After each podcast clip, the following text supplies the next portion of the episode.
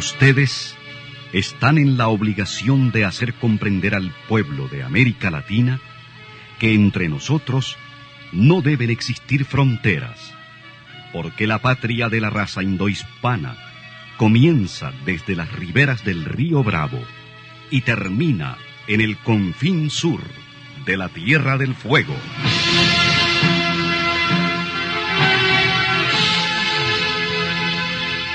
Sin fronteras. Un recorrido por los campos sin límites de la información, la música, la cultura, la economía y el deporte. Los hechos y los hombres que todos los días construyen un mundo sin fronteras.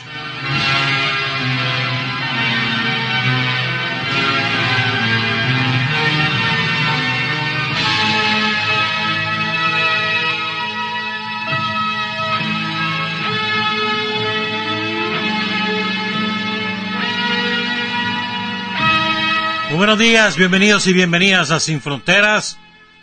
Hoy es viernes 6 de noviembre de 2020, con Carlos José Hurtado y con Luis Enrique Guerrero, cuando son las 6 de la mañana con 30 minutos. Sin Fronteras, la revista, con William Griggs Vivado. Sintonícenos en Radio La Primerísima 91.7 y 105.3 FM. En la web www.radiolaprimerísima.com. En Bluefields, Radio Única 105.5 FM, Radio Bluefield Estéreo 96.5 FM, Radio Caribe en Bilwi 100.9 FM y Radio Qué Buena en San Isidro Matagalpa 104.5 FM.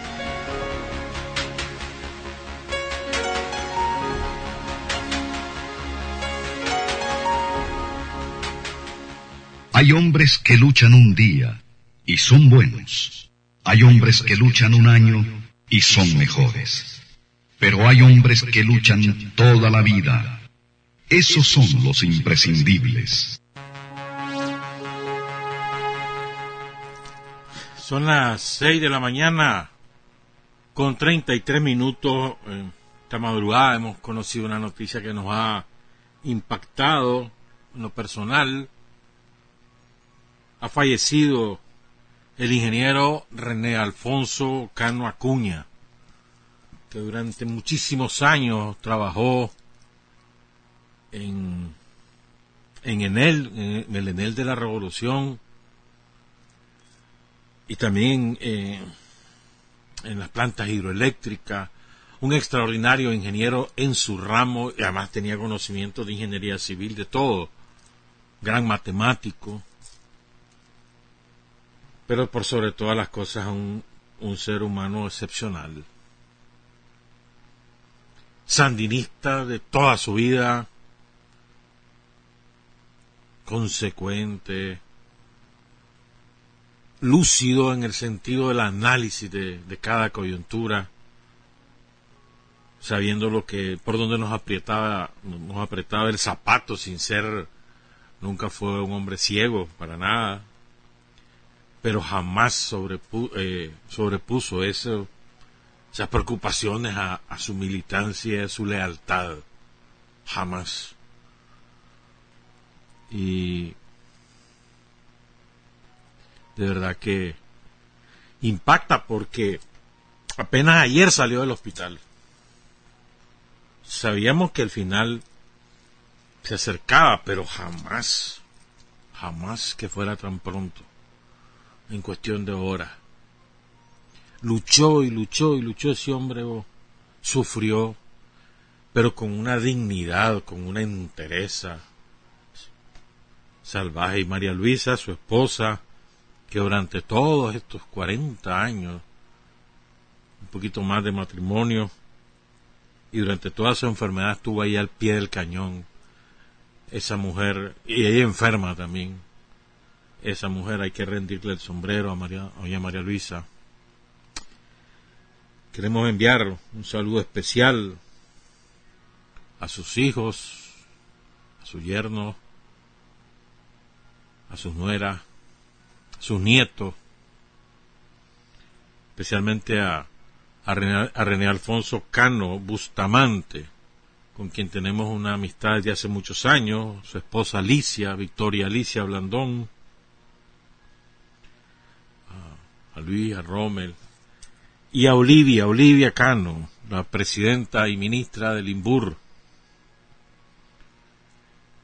Me estaba diciendo ahorita Olivia que, que ella conoció Sin Fronteras por su papá, porque su papá era oyente de Sin Fronteras desde los años 80.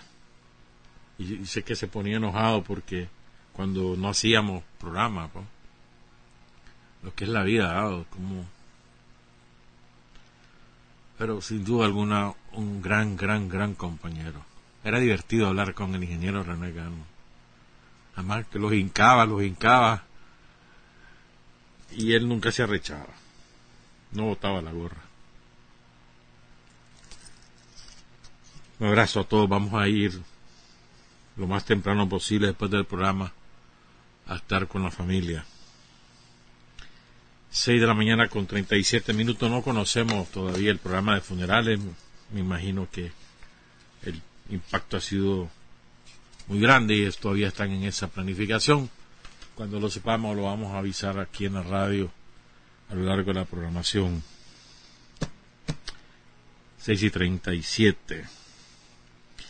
Antes de hablar de todas estas cosas de la lluvia, que tragedias las que han ocurrido, del pleito en Estados Unidos, de Carlos Fonseca.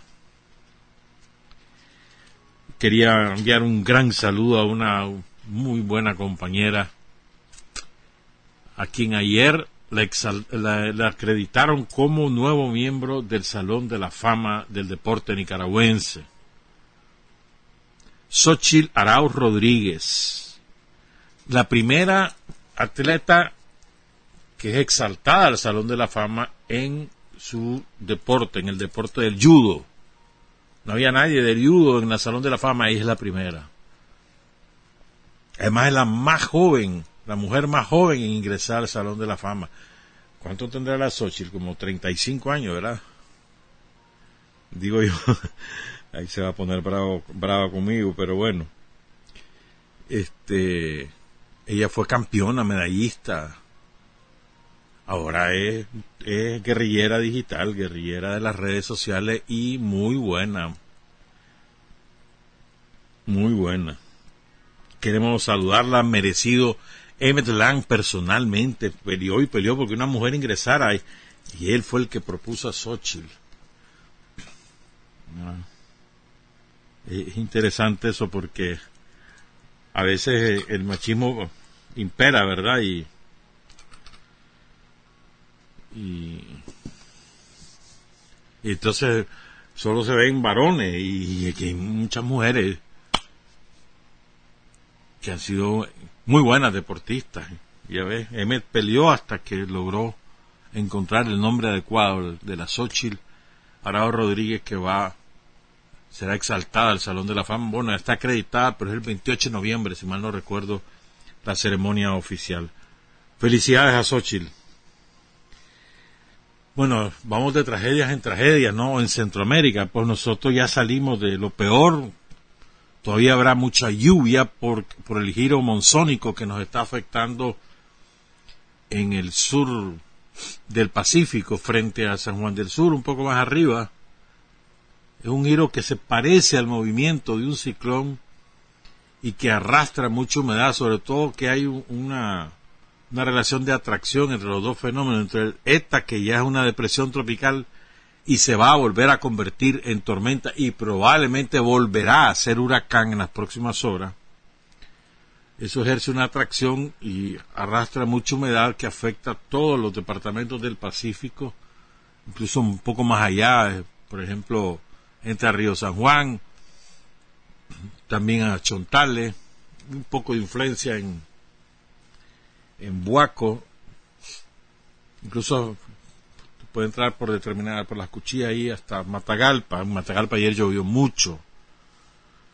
¿verdad? Entonces todavía vamos a tener esa... Las lluvias de ahorita no son propiamente causadas por esta, sino por ese giro monzónico. Estamos en el final de la temporada lluviosa, pero hay algunos pronósticos no los quiero alarmar, pero hay algunos pronósticos de que es probable que se forme otra tormenta tropical o, o de mayor intensidad a finales de este mes frente a Centroamérica.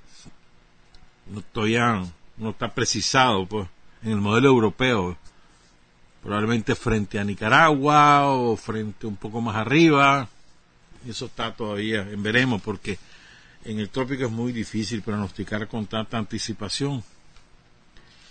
Y yo creo que es una maravilla cómo, cómo, cómo trabajó todo el sistema de defensa civil. Una maravilla.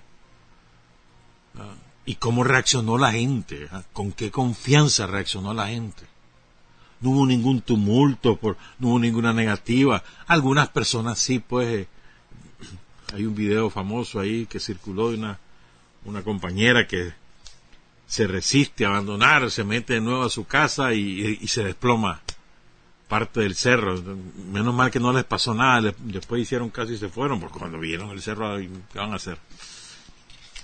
Pero en general una, una conducta con una disciplina, con una confianza en las autoridades. Confianza, o sea, si nos dicen que nos vayamos, nos vamos. Además, nos vamos a un lugar seguro y vamos a tener comida, o sea, confianza. O sea, vos sabés lo que es construir confianza. O sea, son. Vos no lo construís eso de un día para otro. Eso es años, años de actuación, de cumplimiento de, lo que prometés, de cumplimiento de las de la demandas, de las aspiraciones de la gente. Si no, la gente no confía en vos. Pero son años, años, trabajando duro. Se construye la confianza eso y se puede destruir en cuestión de segundos en segundos se puede destruir la confianza. Sin embargo, fue impecable el funcionamiento, o sea, oportuno. O sea, todo, miren, es, importante esclarecer esto, pues. Si el gobierno disponía de información de que había un fenómeno que se estaba formando en el Caribe Oriental que podría convertirse en amenaza, pero como el trópico es tan impredecible, y han habido muchas cosas que parece que vienen para acá y después no pasa nada. Entonces es mejor no alarmar a la gente. Entonces, un, ¿cuándo se le informa a la gente? Cuando ya se tiene certeza o, por lo menos un 80% de probabilidades de que efectivamente el fenómeno te va a afectar. Por eso se hacen así las cosas. Pero no es que se quede de brazos cruzados el gobierno. No, preparan condiciones por si acaso. A ver, revisame cómo están los medicamentos, revisame cómo están los alimentos. A ver, ejército, ¿estás listo? Sí, estoy listo. A ver, me falta tal cosa, completarlo. Fulanito, allá, en tal lado, a ver cómo están las cosas ahí, ¿están listos? ¿Están aceitados los planes de evacuación y demás? Así va. O sea, no es que te quedas de brazos cruzados, no decís nada, porque para que vas a alarmar por puro gusto. Y si resulta que no pasa nada, menos mal, ¿verdad? No pasó nada. Pero si va a pasar, entonces vos estás adecuadamente preparado. Y es importante eso, no, no estar alarmando por gusto, porque eso, eso hace perder la confianza.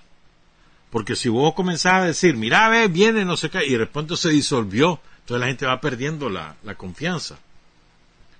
¿Por qué fue lo que ocurrió con el Félix? Porque la gente no, no había construido la confianza en el sistema de defensa civil dirigido por Daniel Apenas fue en 2007, teníamos como nueve meses de estar en el gobierno. Y entonces su experiencia de los últimos 17 años había sido terrible. Entonces la gente, están locos estos, no saben nada, que no sé qué. La gente no, no hizo caso. Esta vez sí.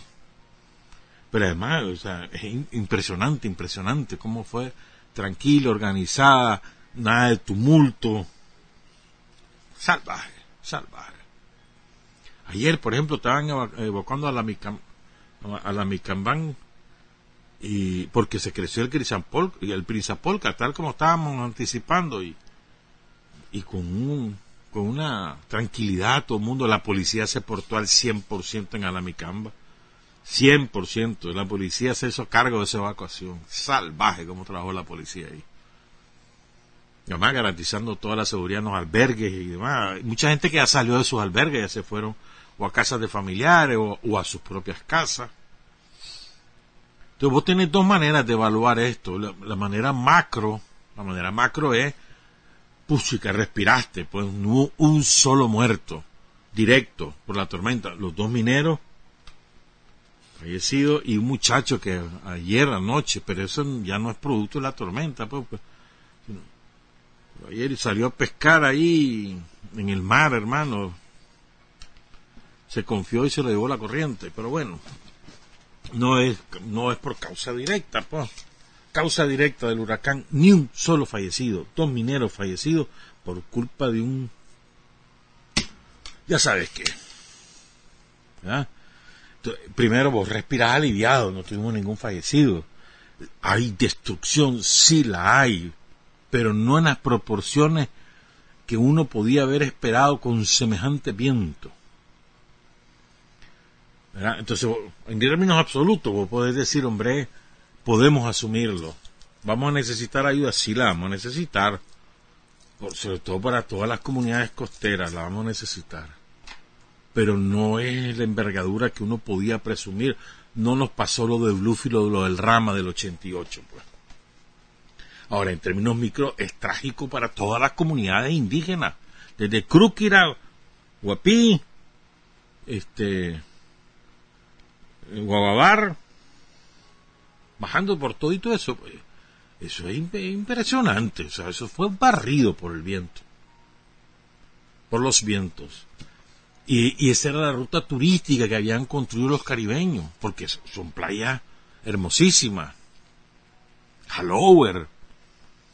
Hallower se había convertido en un atractivo enorme, sobre todo para los norteamericanos, los europeos son dos horas, a ver, son, creo que son cuatro horas hasta Hallower en, lancha desde Bilwi. Creo que son cuatro horas. Dos horas son hasta Guadalajara. Y entonces toda esa zona fue devastada. La zona del muelle de Puerto Cabeza, el muelle quedó destruido, los dos muelles. Y por cierto, una salvajada del MTI ya hoy creo que ya tienen listo un muelle para que llegue un barco que llegue con combustible, con láminas de zinc, etcétera. Hoy están esperando que baje el nivel del guagua para ya están los camiones ahí esperando que baje el nivel para subirse a la plancha y pum, pasar al otro lado la carretera Bilwi. Ahí va hojas de zinc, materiales de construcción, y va de todo ahí. Pues están esperando. Pero sí, lo quieren, que quieren insistir es que hay que verlo también a lo micro, lo, que la gente sufrió, las noches de terror, dos noches de terror que vivieron. Eso hay que, eh, hay que valorarlo en su correcta dimensión, pues. sufrimiento que esa gente tuvo y que no se olvida de un día para otro. Y después, gente que tal vez ha pasado trabajando toda su vida para tener su casa y se la llevó en cuestión de segundos. estaban a lo mejor en un refugio, se habían logrado ir a, un sitio más seguro y cuando regresan y ven su casa en el piso. Eso es tristísimo. el impacto personal, familiar, hay que valorarlo. Sí, a nivel global lo que vos querrás, pero también están las tragedias personales y familiares. Y también las tragedias a nivel comunitario. Fíjate que se volvieron a caer los dos, los dos gran, dos creo que son árboles gigantescos del Parque Central de Bilwi. Que yo recuerdo que en el Félix también se cayeron. No me acuerdo bien cómo fue. Si después, poco después, lo, no sé si fueron ecologistas o gente del Ministerio del Marena o agrónomo, no recuerdo bien, que lo volvieron a poner y volvieron a, a resucitar, resucitaron, pues. Y lo volvió a botar el huracán. Tan lo grande. En Crúquira pasó lo mismo. Crúquira que nosotros tenemos un vínculo emocional particular, pues, porque estuvimos en contacto con ellos en el 2007. Entonces creo que es importante que también tomemos en cuenta las, las afectaciones personales, familiares y comunitarias en la cosmovisión eso los impacta mucho. Y son traumas colectivos que cuestan superarse. No es que de la noche a la mañana eso no es así, no funcionan así las cosas en, en este tipo de, de comunidades con una identidad diferente a la nuestra. Que no es ni mejor ni peor, son diferentes, eso es todo. Y luego te vas a, lo que ha pasado en Guatemala y Honduras y hermano, que vos has visto los videos de Honduras, qué cosa más espantosa. Y no estamos hablando de comunidades rurales, ciudades enteras bajo las aguas, repartos residenciales enormes bajo las aguas. Hay, hay una foto dramática, o sea, una foto que yo vi ahí, el agua llega al borde del, del, último eslabón del zinc, ahí llega el agua en todo, en toda una cuadra. Bueno, una cuadra que es la de la foto, pero seguramente es toda la zona. Pues. ¿Cuánta agua cayó ahí? Pues en Villanueva, ahí en Camino San Pedro Sula. Pucha, todito cubierto, parece una laguna eso. Y son casas, son eh, barrios, reparto. En Honduras los más afectados son el departamento de Cortés, donde está el Valle de Sula, gran parte del Valle de Sula, el departamento de, de Lloro, la ciudad del Progreso especialmente, ah, ahí fueron los primeros gritos en el Progreso y la Ceiba, y el departamento de la Atlántica, cuya cabecera es el puerto de la Ceiba, pues esos son tres departamentos contiguos en el noroccidente de Honduras. ¿Por qué ocurrió eso? Fíjense, yo, ¿se acuerdan el Mitch? Nosotros sufrimos el Mitch, pero los hondureños lo sufrieron el doble que nosotros. Yo recuerdo aquellas espantosas imágenes de las casas cayendo sobre el río Choluteca, ahí en, entre, Tegucigalpa y Comayagüela. Me acuerdo, eso fue espantoso. Además, en Honduras hubo más de 5.000 muertos. Espantoso fue el Miche en Honduras. Pues bueno, ahora le vuelve a pasar.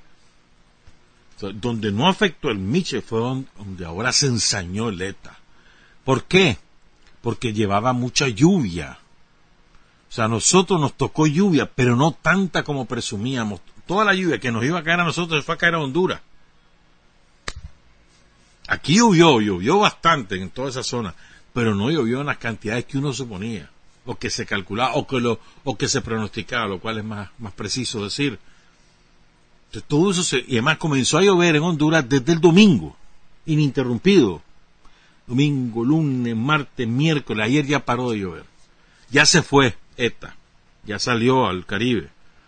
Como les decía, va rumbo a Cuba, lleva mucha lluvia todavía y están advirtiendo a los cubanos, prepárense, lleva mucha lluvia y les va a afectar prácticamente toda la isla. Y después va a enderezarse hacia la Florida, entonces probablemente se va a convertir en tormenta tropical hoy, de depresión para tormenta hoy y probablemente en huracán al, amanecer del domingo. Quizás llegue como, quizás llegue como huracán a Cuba. Quizás. Porque entró al Caribe son aguas muy cálidas y que permiten el desarrollo de estos fenómenos tropicales. Pues. Y luego está la tragedia de Guatemala. Bueno, en, Honduras van confirmados 18 fallecidos, pero es que hay nueve desaparecidos. Hay miles de damnificados. Y mira lo que es la vida, o sea, en Honduras lo sabían, sabían que, o sea, como nosotros. Lo que pasa es que los hondureños, las autoridades hondureñas, se confiaron que los vientos no iban, que no iba a llegar como huracán jamás. O sea, hicieron caso de que iban unas enormes bandas de lluvia. Entonces el domingo dijeron que no había preocupación, que había que vigilarlo, que tuvieran cautela, pero que no había problema. Incluso había el feriado morazánico, era esta semana, no lo cancelan. ¿Cuándo les entró les cayó el 20 hasta el lunes en la noche. La alerta roja la, la, lanzan el, el miércoles en todo el país. Ayer querían evacuar a todo el mundo en Sula, pero ya era muy tarde, hermano. O sea, la gente en los techos. En los techos, vos lo viste esa foto seguramente en los techos de la casa. Habían como 500 personas en un reparto ahí, todo el mundo en los techos desesperado. Y lo que pedían era lancha. Y lo peor del caso, ¿sabes lo que es peor? Ahí creo que que no me acuerdo dónde es, si es en la zona de Sula o, o allá arriba en el, en, el Progreso, pero hay una ciudad donde había voluntarios con lancha, con lancha, porque lo que pedía la gente era lancha, no querían carros ni camiones, lancha de tanta agua que había para que lo fueran a sacar. Entonces hay unos voluntarios con sus lanchas. van, entran, sacan a los, a los que pueden y los fueron a dejar a tierra seca, digamos. Cuando vienen de regreso los agarran los pandilleros y les quitaron las lanchas, les robaron las lanchas para después irles a cobrar a los damnificados. Qué barbaridad. O sea, desamparado, desamparado, un, gobierno que no supo actuar correctamente, no hay un sistema de defensa civil como tal, no hay organización como tal, o sea, no hay frente sandinista en Honduras, mi hermano, esa es la, gran diferencia, y no hay un compromiso de, su gobierno, como lo tiene Daniel, como lo tiene el gobierno de Nicaragua, para, para salvaguardar la vida y prever no hay organización, ni previsión, ni capacitación, no hay nada ahí, hermano. Comparen. Y ahí están las la grandes diferencias. Yo viste al ejército desde un principio. Los, encaramaron en un avión, vámonos. 1500 pichas ahí en, Vigo. Y después, unos para Guapán, otros para las minas.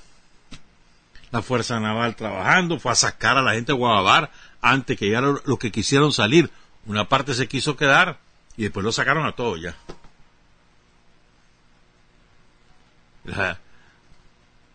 Y ahí en Honduras eso no pasó. O sea, hay que comparar, ahí tenés que ilustrar. Y luego lo de Guatemala, lo de Guatemala es pues, de espanto. Ay, eh, eh, y lo peor del caso es que está filmado, hermano. ¿No has visto ese video? El momento en que se derrumba el cerro y va con todas las casas. Se calcula que entre 25 y 75 casas se fueron ahí. Hay entre 50 y 100 muertos. En una aldea, el departamento de Alta Verapaz, se llama, eh, la aldea se llama Quejá, en el municipio San, San Cristóbal de Verapaz, en el departamento de Alta Verapaz.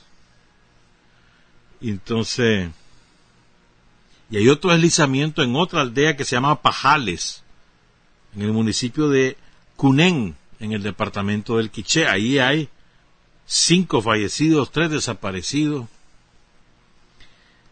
Pero, o sea, es terrible e, ese deslizamiento. Y vos lo ves, la magnitud, pues, o sea, tipo casita, ¿me entendés? Claro, no, no tan alto. Y, se vienen todas las casas y la gente filmando y pegando alaridos, o sea, una cosa de espanto, de espanto, hermano. De espanto. Entonces ya comenzaron a desenterrar cadáveres, han, encontrado bastantes de los cadáveres. Pero es una cosa muy triste, muy triste. Y, y a fotos, además, Estás hablando que ahí fueron afectados los departamentos de Izabal, Petén, Altaverapá, Chiquimula, Quichesa, Capa, Jutiape, Progreso y Santa Rosa. Ahorita están lloviendo mucho en Belice. Quizás haya problemas ahí también. Pero bueno, pues es una tragedia estas cosas. Siempre golpean, mano. Sobre todo ahora que uno tiene más comunicación, entonces uno ve más cosas. Pues. Algo, un par de cosas más. Bueno, ve, qué bonito, ¿verdad? Durante esta emergencia allí en, en Bill, solo el, en Billwell, Silay del Billwell ha atendido 23 nacimientos, incluyendo las gemelitas. Ah, no, eso, eso fue en Nueva Segovia. Solamente en Billwell, 23 nacimientos. Tres por cesárea, tres partos por cesárea. Y ayer nacieron unas gemelitas ahí en el lado de Nueva Segovia. Los trajeron de Honduras. Bonito, hago. Lo que es como es la paradoja, ¿no? unos que mueren, la destrucción y en medio de eso la gente que también hay nacimiento, bueno, es, bonito eso. Le informo, ayer quisieron matar a Luis Arce, el presidente electo de Bolivia. Él estaba en una reunión en una casa del movimiento al socialismo en La Paz. Tiraron un taco de dinamita, por la premura de los, de los terroristas, pues quedó, estalló antes de, de la propia casa, pero evidentemente lo quisieron matar. Pues. La denuncia la hizo el vocero del movimiento del socialismo, Sebastián Michel. Y hay una cosa importante, hay un, un segmento de los movimientos sociales, que son los que han producido el movimiento del socialismo, los que han, los que han producido y acompañado los gobiernos de Evo Morales y ahora de Luis Arce, hay segmento importante que está pidiendo la legalización de milicias armadas que se están armando. Hay milicias armadas en Bolivia entre los indígenas, pero están pidiendo la legalización. Y, aquí se va a encontrar con, un dilema ahí Arce, ¿qué va a hacer con esto? Porque ya se sabe que no puede confiar en los militares profesionales. ¿Qué va a hacer? Dice, no vamos a permitir grupos armados irregulares. Decían ayer los del MAS, sí, está bien como mensaje, pero si se creen ese cuentecito, van a quedar indefensos frente a la horda fascista. Hoy, hoy tienen un paro ahí en Santa Cruz, dice que hubo fraude. ¿Ah? Es que la derecha es así, cuando pierde, es por fraude. Fraude. Y todo el mundo ha dicho certificado, hasta el sicario Luis Almagro, hasta él certificado, transparente. fraude, un paro van a hacer ahí en Santa Cruz. Bueno, cuando regresemos entonces hablamos un poco de todo lo que es el relajo de Estados Unidos, que lo mejor que pudo haber ocurrido es lo que está ocurriendo. Y vamos a hablar de un poco de Carlos Fonseca y las efemérides de este fin de semana. Son las 7 de la mañana con dos minutos. Para decir la verdad hay cinco dificultades. Tener el coraje para comunicarla, la inteligencia para reconocerla, el arte para convertirla en arma, la capacidad para seleccionar a aquellos en cuyas manos será útil y la habilidad para propagarla. Están escuchando Sin Fronteras. Bien, son las 7 de la mañana con 6 minutos.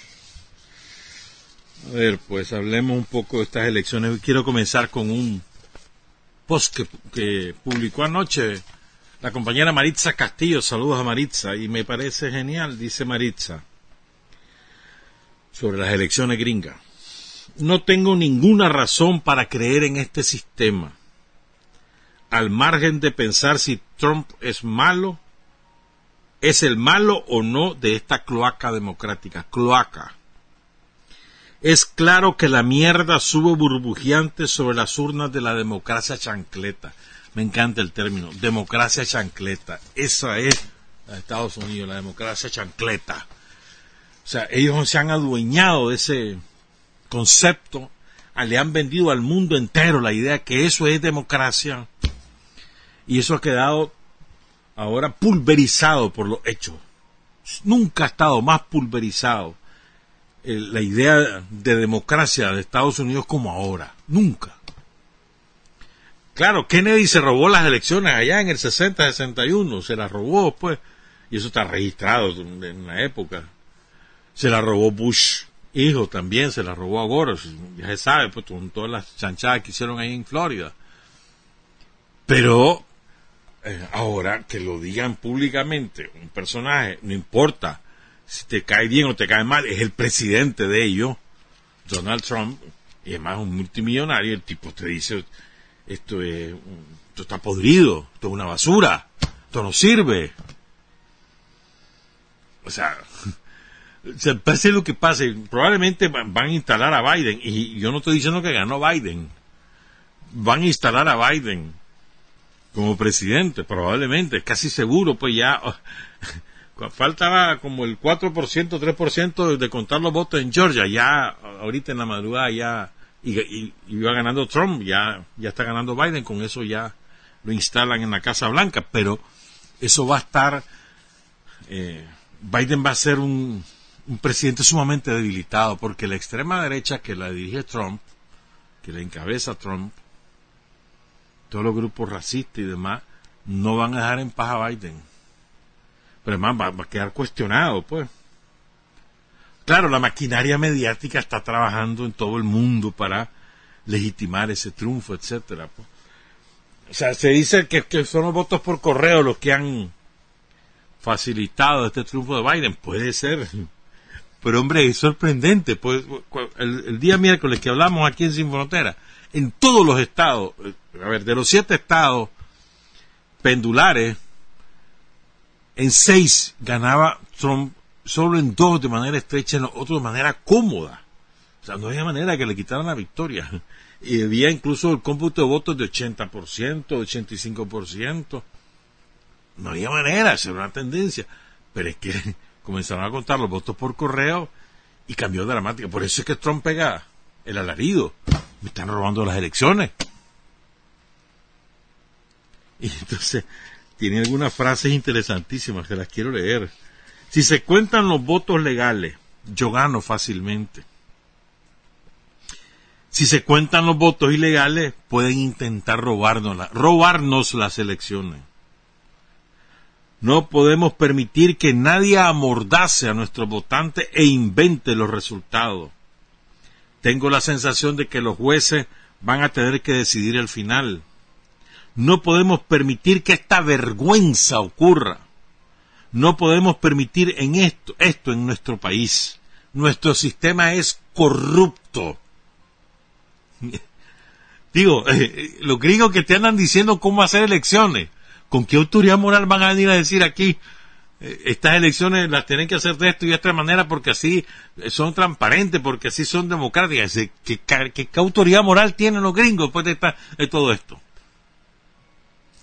Pero lo van a borrar, ahí vas a ver, se lo van a borrar de la mente a, la gente porque viene la maquinaria y dicen que, lo que pasa es que esto es un mal perdedor, que no sé qué, vas a ver, viene la, lavado de cara, va a ser una operación salvaje la que van a, realizar para lavar la cara del sistema, más allá de, de Biden, más del sistema, para dejarlo impoluto de nuevo.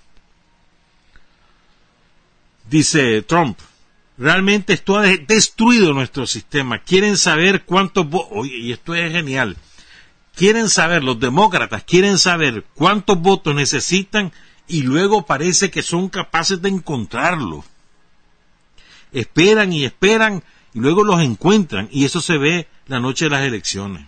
Y es verdad, o sea, o sea yo me acuerdo que yo tengo un video pero es que yo estaba viendo también la CNN gringa en ese momento y entonces están dando los resultados. Creo que eran los resultados de Wisconsin, si mal no recuerdo. No me acuerdo bien el estado. Y entonces está el tipo de la CNN diciendo, bueno, y aquí la ventaja de Trump no es que... Y después se queda así, en silencio, como dos segundos. Eh, bueno, eh, parece que ha dado un voltario. Cien mil votos más apareció en ese momento Biden. Y entonces ya estaba ganando. Y entonces se queda, ¿y qué habrá pasado aquí? es rarísimo, pues rarísimo. Entonces dice Trump, ¿verdad? Interferencia histórica en las elecciones de los grandes medios de comunicación, el gran dinero y la gran tecnología. El gran dinero como que si él fuera pobrecito, ¿ah? También es bastante... Como el pobre Trump, el miserable Trump, que se enfrenta contra los ricos, también dice el tipo, es asombroso los, los lo unilaterales que son esas papeletas por correo. Y advirtió que va para los tribunales. Ya perdió el primer tribunal, le pidió que se detuviera el, el, conteo en Michigan y no lo logró.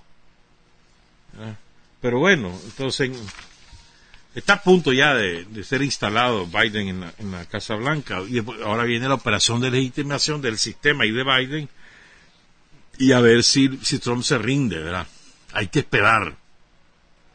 Ahí no está dicha la última palabra. Ahora, ¿cómo explicar vos si, Trump es tan mal, tan, tan, tan malo en, términos de populares? Es decir, si la gente no lo quiere, si es un patán, si es un machista, si es un racista, que todo eso es, todo eso es cierto. Todo eso es cierto. Que no, que no le importa la vida de los pobres, también es cierto. Que dejó morir un montón de gente con, con el COVID, es cierto.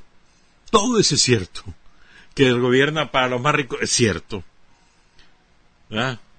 Todo, todo, todo, que ha hecho barbaridades, atrocidades contra Cuba, contra Venezuela, contra el mundo, que ha abandonado todos los organismos multilaterales, todo eso es cierto, todo. Ahora, otra cosa es que el pueblo norteamericano así lo perciba. Lleva en este momento Trump casi 70 millones de votos, 70 Claro, Biden lleva casi 74 millones de votos, un poquito más. Hay cuatro millones de votos de diferencia. Más o menos eso es una diferencia de tres puntos y algo. Porque el resto se lo que consumen candidatos absolutamente residuales y votos blancos y nulos. Pues. Pero impresionante, o sea, estás hablando que hay 70 millones de estadounidenses que respaldan la manera de ser de Trump, que respaldan lo que representa Trump. pongan cuidado en eso. ¿Ah? Y, y, en cantidad de estados, porque ganó más Trump, como, como suele ocurrir, pues eso no es ninguna sorpresa, pero bueno, en el voto popular gana Biden y va a ser instalado en la Casa Blanca. Eh, muy probablemente. Habrá que ver qué, qué tipo de resistencia va a ofrecer Trump y su gente, pues. Y estás hablando que esto ha ocurrido en, cinco estados. Esto de, del cambio repentino en la tendencia de voto. Wisconsin, Michigan, Arizona, Georgia y Pensilvania. Pero en Pensilvania es lo mismo. Trump iba súper arriba. Súper arriba. Y, ahora ya casi está a punto de dar el volantín otra vez ahí. En Arizona ha sido al revés, iba ganando Biden por una enorme diferencia y Trump parece que ya lo va a sobrepasar. Arizona sido un estado tradicionalmente republicano y la explicación que ahí se ofrece es por, ¿cómo es que se llama este condado? Macopa, Maricopa. Donde, aquel cherry famoso, ¿te acuerdas que era asesino? Que, que cazaba inmigrantes. Ahí hay muchísimos mexicanos que ya son eh, ciudadanos. Entonces, eh, la explicación que hay es que esta gente es la que le dio el volantín en Arizona, pero no está por verse todavía. ¿Verdad? Este. Estás hablando que votos por correo son alrededor de 100 millones. O sea, te votaron más o menos 155, 145 millones. Y, y por correo votaron 100 millones. Increíble, ¿verdad? Ahora, una cosa más que también creo que es importante, pues la batalla por el Senado sigue pendiente, los demócratas mantienen la misma cifra hasta ahora, 47 senadores, y los mm, republicanos están en 48, es decir, todavía están en disputa cinco senadores, que no se sabe en manos de quién van a quedar. Los demócratas aspiraban a tener 51 para tener el control del Senado, no se sabe todavía eso. En la Cámara de Representantes los demócratas tenían 233, ya lograron retener 210, pero probablemente van a perder escaños porque los republicanos tenían 201 y ya lograron conquistar 195, solo les quedan 6, en cambio los demócratas han perdido 23. ¿Qué más? ¿Qué más? Eso, básicamente es eso. Pues. Ahora, mira, yo no descartaría enfrentamiento armado, eso es verdad. No sabes lo que va a pasar ahí, no sabes, vos no sabes hasta dónde va a llegar Trump, si, si, porque puede tirar la toalla, conociendo lo voluble que es él, puede arrecharse y decir, ah, agarren su chereque tómenlo, pero es que lo que pasa es que una vez que él deje el poder, él se va a enfrentar a muchos procesos judiciales la va a tener difícil Trump. Si lo sacan finalmente a la Casa Blanca, ahí viene, la tiene difícil. Por evasión fiscal, por violación de un montón de leyes federales cuando ha sido presidente. La tiene difícil. Me encanta así todo lo que está pasando. Está retratado el sistema yankee. Retratado. Toda la basura que es ese sistema. Retratado. Me encanta. Mejor no pudo haber salido, hermano. Ahora, a mí me, me, sorprende que hay algunos compañeros sandinistas que felices porque ganó Biden. En todo caso puede estar feliz porque ganó, perdió Trump, pero también estaría feliz si perdió Biden. Los dos me da lo mismo. Que los dos pierdan, que no haya presidente sería lo mejor. Pero no me, no me pongan a Biden como izquierda, que eso no tiene nada que ver con izquierda, hombre ni los demócratas son izquierda, ni mucho menos Biden. Y Biden no va a mandar, además, si tiene problemas de demencia senil, hay que hablarlo claro, ni siquiera él va a mandar, ahí va a mandar todo el conglomerado de, de, los multinacionales, del complejo militar que, ha acompañado, que ha financiado a Biden. La Harry va a ser la cara, pero los que van a mandar son otros, como siempre ha ocurrido, pero en este caso con mayor fuerza. Toda la claque de, los Clinton, esos son los que tienen ese control. Que Bernie Sanders va a tener influencia, que va a tener influencia.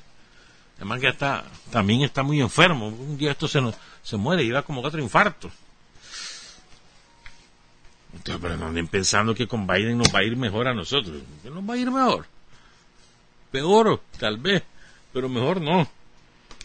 Ah, pero ojalá que me equivoque. y ojalá que nos equivoquemos todo lo que hemos dicho eso, porque lo, decimos mucha gente. Ojalá. Sería buenísimo, ¿no? Que nos equivoquemos y que sea un hombre decente y que en lugar de hacerle la guerra a Cuba, que negocie con Cuba, que, que quite todo. La barbaridad que ha hecho Trump contra el pueblo cubano, la última, quitar las remesas familiares, que es una atrocidad. Ojalá que cese la guerra contra Venezuela y que vaya y, negocie, etcétera. Pues ojalá, ojalá, ojalá que sea así. Si acaso Biden termina instalado en la Casa Blanca y si no, ahí se va a armar la de pandemonio. Acuérdense de mí, van a ser dos meses riquísimos estos, de ver cómo se matan entre ellos.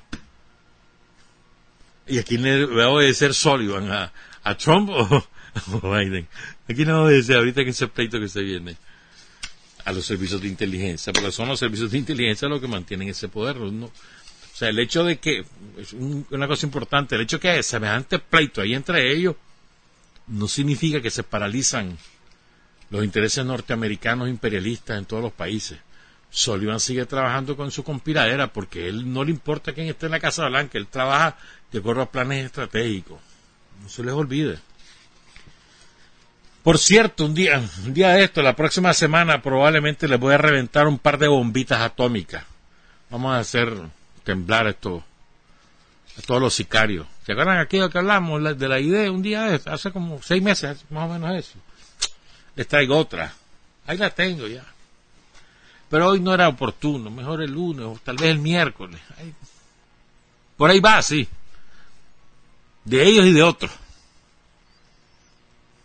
Son chanchos estos desgraciados. Chanchos, chanchos. Es una posilga eso. Una porqueriza. Toda la oposición una porqueriza. Da asco. Que fueran decentes, ¿verdad? O sea, que fuera gente que hiciera oposición a las ideas revolucionarias con ideas reaccionarias, pero con ideas, hombre, con propuestas. Y además, que para comenzar renunciaran a ser subalternos de potencia extranjera, que, tuvieran una mentalidad nacionalista, nada más. Yo no les pido nada, yo no les pido que sean sandinistas ni revolucionarios, no, no, no. Simplemente que no sean vendepatria. Ya está. Y que le hagan la oposición que quieran a Daniel y al frente, que digan lo que quieran pero no que sean vendepatrias. Para mí eso es, ya está, son basuras, son puercos. La porqueriza de la oposición. Como es que decía la Maritza? La democracia chancleta, me encanta ese término. Democracia chancleta de los yanquis. 7 y 23, hablemos ahora de algunas efemérides de Carlos y estas dos y estos compañeros, porque bueno, no solo Carlos murió el 8 de noviembre, el domingo. Mañana va a ser el acto. Mañana va a haber también toda la, la, tradición de dejarle la flor a la tumba de Carlos, va a ser mañana. Mucha gente va a ir el domingo también, que es el propio día. Pero bueno, lo oficial es mañana. Mañana se lanzan todas las unidades electorales de la, de la victoria electoral. Mañana se lanzan, cada quien estrena su nombre, por cierto, me mandaron aquí, se me había olvidado, perdón Alberto, ya lo voy a decir, espérame, espérame, este, lo de Matagalpa. Aquí está la invitación, esperen, voy a buscarla porque me la mandaron esta madrugada. El Frente Sanista de Liberación Nacional invita a su militancia al acto solemne de instalación de la Unidad de Victorias Electorales Carlos Arroyo, Pineda. Mañana a las nueve de la mañana en la casa cuna de Carlos Fonseca. Viva la insurrección de la esperanza. Gracias, Alberto. Está hecho. Pero mañana va a haber eso en todo, todos los territorios. Van a lanzar las unidades de victoria electoral con el nombre que hayan escogido. Qué bonito, mano. Me encanta eso, que recuperen todos los nombres de todos nuestros, de nuestros héroes. Y ojalá que recuperen también nombres de compañeros y de compañeras que están olvidados. Ni siquiera las efemérides aparecen. Ojalá que, que también sea así. Una de esas heroínas olvidadas es la compañera Guadalupe Alejandro Camacho III. Y quiero agradecer a los compañeros del equipo político del territorio 4, Héroes y Mártires 4 de noviembre, Monseñor Lescano. Era el equipo, ellos hicieron un acto en honor a Casimiro, a Edmundo Pérez, a Hugo Medina, a Roberto Maya, lo que pasa es que había lluvia por medio. Pues. Entonces, pero los compañeros escribieron, mira, escrito a mano, hermano, una cosa que ya no se usa, eh, me gusta, buena letra entonces recuperan a la, a la compañera Lupita Camacho. Esta fue la que cayó allá en por Lindavita, si mal no recuerdo. Este, que estaba buscando quién es el que me lo escribe, quién de los compañeros que lo escribe para compartirlo con ustedes. Pero no. Entonces, ella nace el 26 de diciembre de 1964, hija de Blanca Rosa III Prado, que era enfermera. En ese momento trabajaba en el Hospital Retiro, el que destrozó el terremoto del 72. Y su padre era Rubén Camacho Sainz, ingeniero agrónomo. Ella estudió la primaria en el Colegio Público de Chinandega y estudiaba segundo año de secundaria aquí en Managua en el Instituto Alfonso, lo que hoy es el Instituto Alfonso Cortés eran, nueve hermanos, ella era la menor. Vienen a vivir aquí al barrio Monseñor Lescano en 1976, cuando la Lupita tenía 12 años. Y a esa hora se organiza con la chavalada del barrio, principalmente los que operaban en el sector del Parque San Martín. El 10 de junio, el día que empieza la insurrección, llega a su casa, se cambia de ropa, se pone ropa ligera, zapatos deportivos, como a las cuatro de la tarde sale de la casa y cae al día siguiente en la toma de la tercera sección de policía de la Guardia Somocista. Sus compañeros llegaron a dejar donde su mamá, que vivía del Super La Colonia, dos y media cuadra arriba, arriba, ah, no hubo vela, la enterraron en los patios donde era la ferretería Calero los dueños de la casa donde apresaron a los héroes del, 4 de noviembre. Fíjate bien. Un año después le dieron cristiana sepultura en el cementerio general. Fíjate bien, los dueños de la casa donde capturan a los compañeros, a Casimiro, a Mundo Pérez, a Roberto Maya y a Hugo Medina, la célula del frente, los dueños eran los dueños de la ferretería Calero y ahí sepultan a esta compañera, un año después la sacan sus restos y está enterrada en el cementerio general. ¿Verdad? Características, dice, siendo una niña de 12 años que no conocía Managua, se organizó con compañeros del barrio Monseñor Lescano, se integró a la lucha revolucionaria, demostrando valor y amor por Nicaragua. Al momento de su caída no había cumplido los 15 años. ¿Mm? En su casa, en esos tres años, nunca hospedaron nada. Ella tenía posición de clase cómoda, demostrando con eso su conciencia revolucionaria. A su corta edad, ejemplo que perdurará para nosotros y las futuras generaciones. Honor y gloria para nuestro héroe, honor y gloria para Lupita Camacho. Lo que antes se llamaba el sector 8 de Monseñor Lescano hoy se llama Unidad en Victoria Electoral Lupita Camacho. Recuperan, te es qué bonito, a mí me gusta eso, me encanta que estén recuperando los nombres de los compañeros. No olvidemos a, Guadalupe Alejandra Camacho III, a Lupita Camacho, no la no tenemos derecho a olvidar a nuestros héroes y mártires. Y el día 7 de noviembre de 1976, un día antes que cayera Carlos Fonseca, caen también aquí en Managua cuatro compañeros. Ah, ahí en la, guardia detecta el vehículo donde va Eduardo Contreras en, cuando iba por la entrada de satélite a Sososca, aquí en la carretera a Matiare. Él iba con Rogelio Picado y con Silvio Reñasco, que no es que eran novatos en el frente, eran gente experimentada, capacitada. Los tres mueren combatiendo, ahí murieron combatiendo los tres. Se armó la balacera, yo me acuerdo de eso. Porque se escuchó la balacera hasta, hasta donde yo vivía, con mi mamá. Y después la bulla y que mataron unos guerrilleros, ¿no? Yo me acuerdo de eso.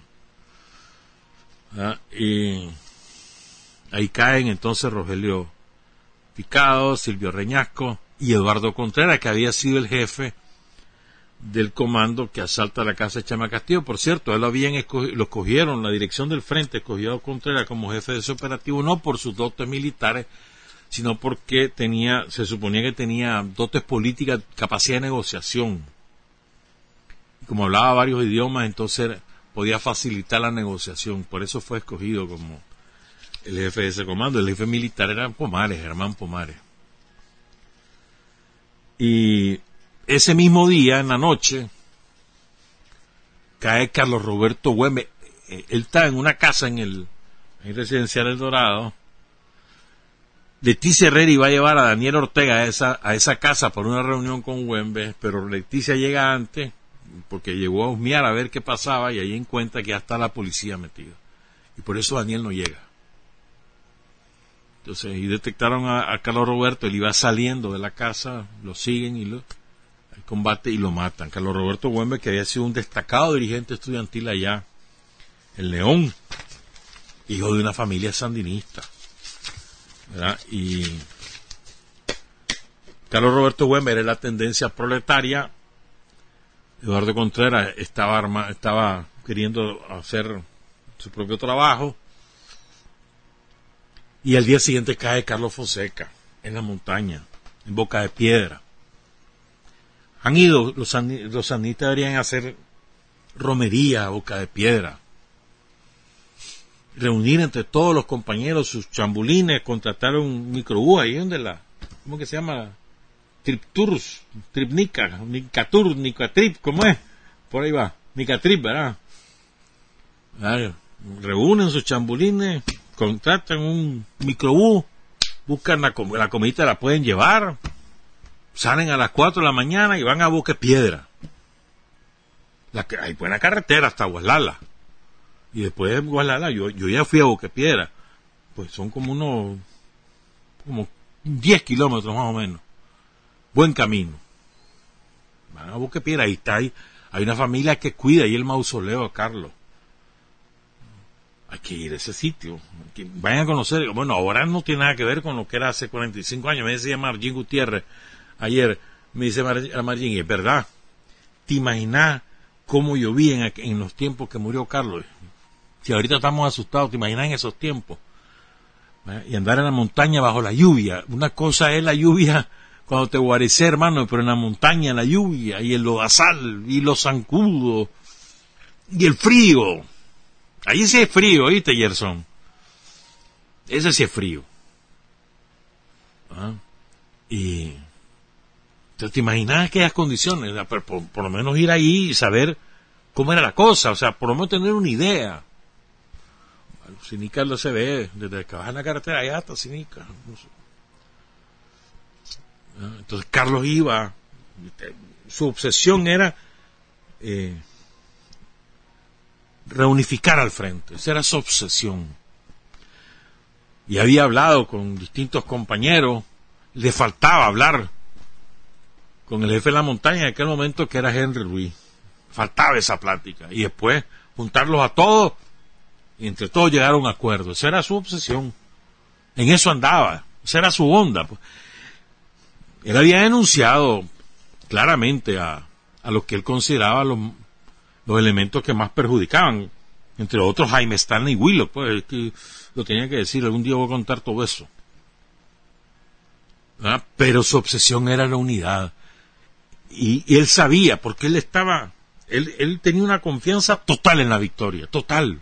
Nunca lo dudó. Carlos Fonseca nunca dudó en la victoria y tenía su idea clarísima. Había que empujar para buscar, para pasar a la ofensiva, había que empujar para conducir al pueblo a la insurrección, había que empujar para que el pueblo se armara. Todas esas ideas están materializadas en documentos. Quieren conocer a Carlos Fonseca, yo les recomiendo solo dos documentos. Un día de esto lo decía, no me acuerdo dónde. dos documentos. El primero es, bueno, son, dos en uno, pues. Hay dos publicados en 1960, o dos redactados por Carlos en 1960. Uno que lo hace solo, que la copia la encuentran en la seguridad somocista, y el otro que es el que él, eh, amplía ese documento, el esqueleto de ese documento es igual, pero lo amplía con los conceptos de Silvio Mayorga. Silvio Mayorga y Carlos, que lo leen en el Congreso Estudiantil de Caracas. ese documento es fundamental, ahí está todo. Ahí está la política de alianza. Política de alianza, ahí está. Ahí está la concepción de cómo debe actuar la guerrilla, cómo, cómo debe ser la estructura política, no está el nombre. Lo único que no está ahí es el nombre. Frente Sandinista y Liberación no sale ahí. Pero todo lo demás, toda la concepción estratégica, ahí está. Cómo todo debe desembocar en insurrección, la huelga nacional, habla de la huelga, todo, todo, todo. reivindica como la único método de lucha factible para derrocar a la dictadura de la lucha armada, ahí está. Ahí hay una ruptura total con el esquema de la burguesía. Ese es un documento fundamental. pueden ver las dos versiones y, y, fíjate que creo que hemos cometido una injusticia histórica también. Eh, los sandinistas no hemos calibrado la dimensión política, ideológica, estratégica de Silvio Mayorga. Silvio Mayorga es, de un nivel excepcional también. Es una caída estratégica la de Silvio. Recuerden que tenía, eh, estaba al mismo nivel de Carlos. Silvio Mayorga, que cae en Pancasán, nativo de La Paz Centro.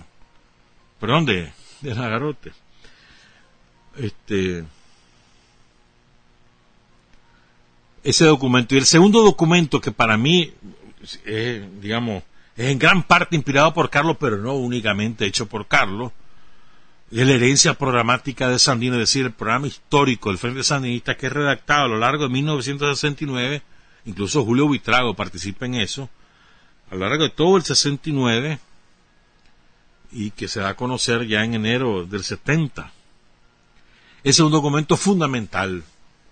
Y fíjate que yo no sé si voy a ser atrevido, Noel Campbell me puede ayudar en esto, eh, pero yo creo que ese documento, en, términos políticos nacionales, es la primera vez que una fuerza política reivindica eh, el, derecho de la costa caribe, que en aquel momento se le decía costa atlántica, es la primera vez que yo, que yo recuerde. Esto es muy importante, y ahí aparece, pues, lean la herencia programática de Sandino, todas las cosas que el Frente le promete al pueblo que se va a hacer la reforma agraria, la alfabetización, la salud, la emancipación de la mujer, la costa caribe, la democracia, todo, ahí está todo. Eso ha sido superado con crece. Alguna, falta la emancipación de la mujer, obviamente. Ese no es un decreto, es una construcción, un proceso. Pero todo lo demás, hermano, o sea, por eso es que yo digo, este es el gobierno de Carlos Fonseca. Sí, señor, este es el proyecto de Carlos Fonseca. El Frente Sandinista nunca luchó solamente por llegar al poder y gobernar como la democracia chancleta. Nunca, nunca, hermano. Si ahí estaba todo lo que se iba a hacer. Si nunca le hemos mentido a la gente, aquí estaba todo lo que se iba a hacer. Y la democracia que hemos construido es la democracia de la gente y para la gente. No es la democracia que, nos, que dictan los yanquis. ¿Para qué queremos la democracia chancleta? Esa no nos sirve para nada. Nos sirve la democracia que te, da, que te restituye derechos o que te otorga nuevos derechos. El derecho a la recreación, el derecho a la salud, a la educación, a la seguridad, a la seguridad, a sentirte seguro en tu país. Protegido. Ese es un derecho. El derecho a, a vivir en paz, ese es otro derecho. El derecho a disentir también es otro derecho. Disentir es una cosa y otra cosa es traicionar. A mí no me importa, mano, que hay un montón de gente que, que no quiera saber nada del frente, que no quieran a Daniel, que pierde siempre y cuando no su alternativa no, sea adorar al Dios dinero, a la democracia chancleta. Esa es la diferencia sustancial. Que si, que si no, no quería los, no, pues no los querrá, eso es cosa tuya. Pero no vengas aquí que, que vivan los gringos, ni te subordines a los gringos, ni conspires con los gringos para destruir este país, que es lo que han hecho todos esta, los chancleteros. Es que está genial ese término de la, de la Marisa Castillo. La democracia chancleta, todos, estos son los chancleteros. Ah, pero bueno, entonces vos querés saber lo que es Carlos. Además de conocer su vida, su cronología, lo ejemplar que fue Carlos Fonseca, en todo el sentido de la palabra, o sea, y eso te lo cuentan todos los compañeros. Por cierto, mira, ¿querés oír cómo era Carlos Fonseca? Ahí está el programa que hicieron Doris Tijerino, Jacinto Suárez, su último programa radial, Rosa Argentina Ortiz, Juan José Úbeda. Ahí está ese programa, ahí está colgado en la página. En, la página, perdón, en, en, YouTube. Busquen en Sin Fronteras, busquen la fecha, 8 de noviembre de, 2019, y ahí está el programa. Son un poquito más de dos horas.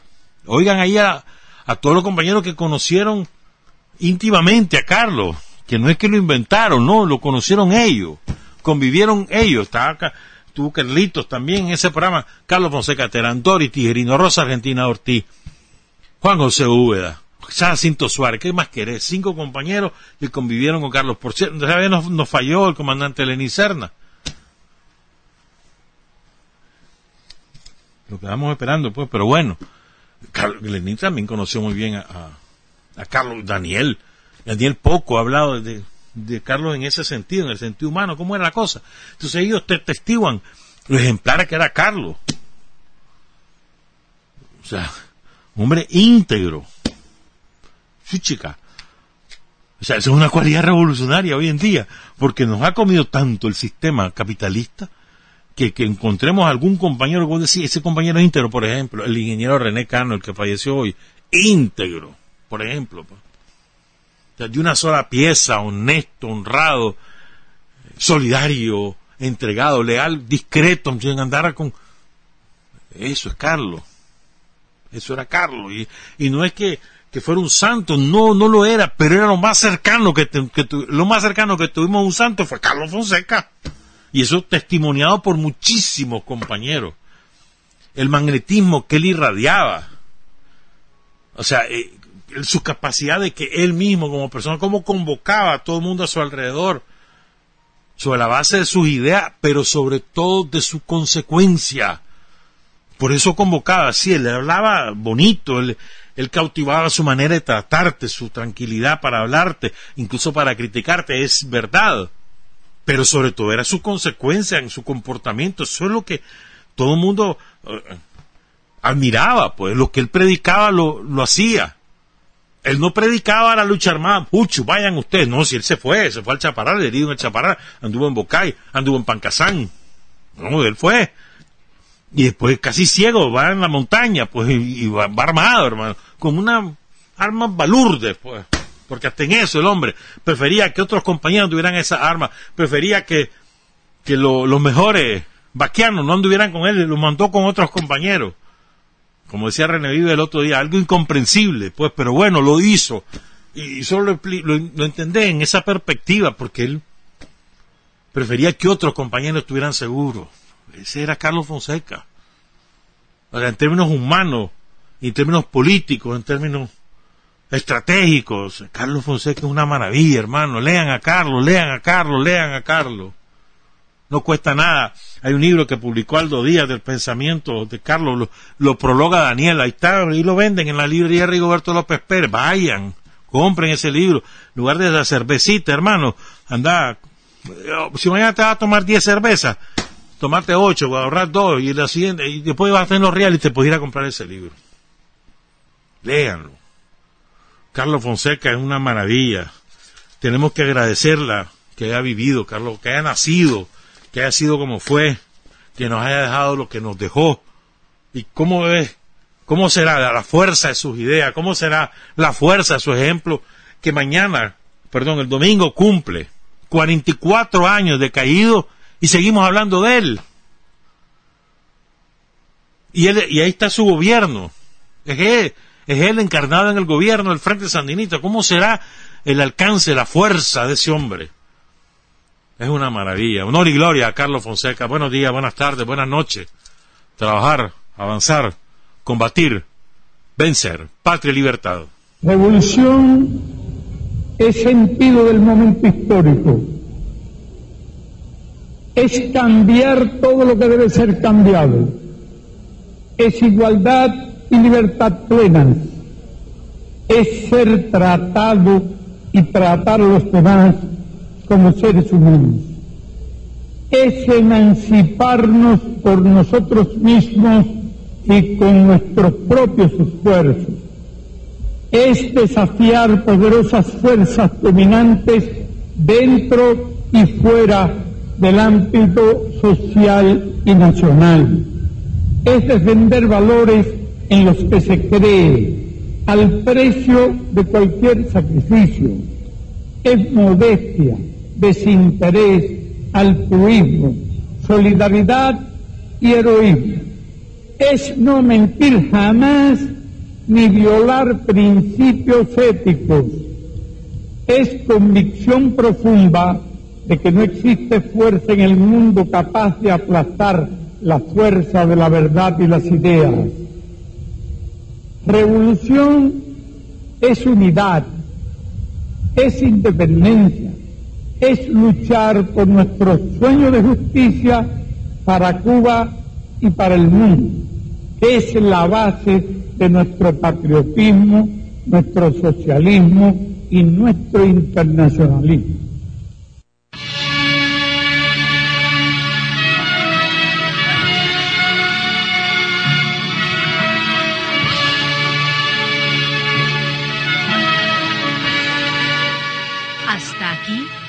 Usted y nosotros hemos recorrido el mundo sin fronteras. Los hechos que los hombres producen transformando su realidad. Desde aquí, Nicaragua, tierra de libertad.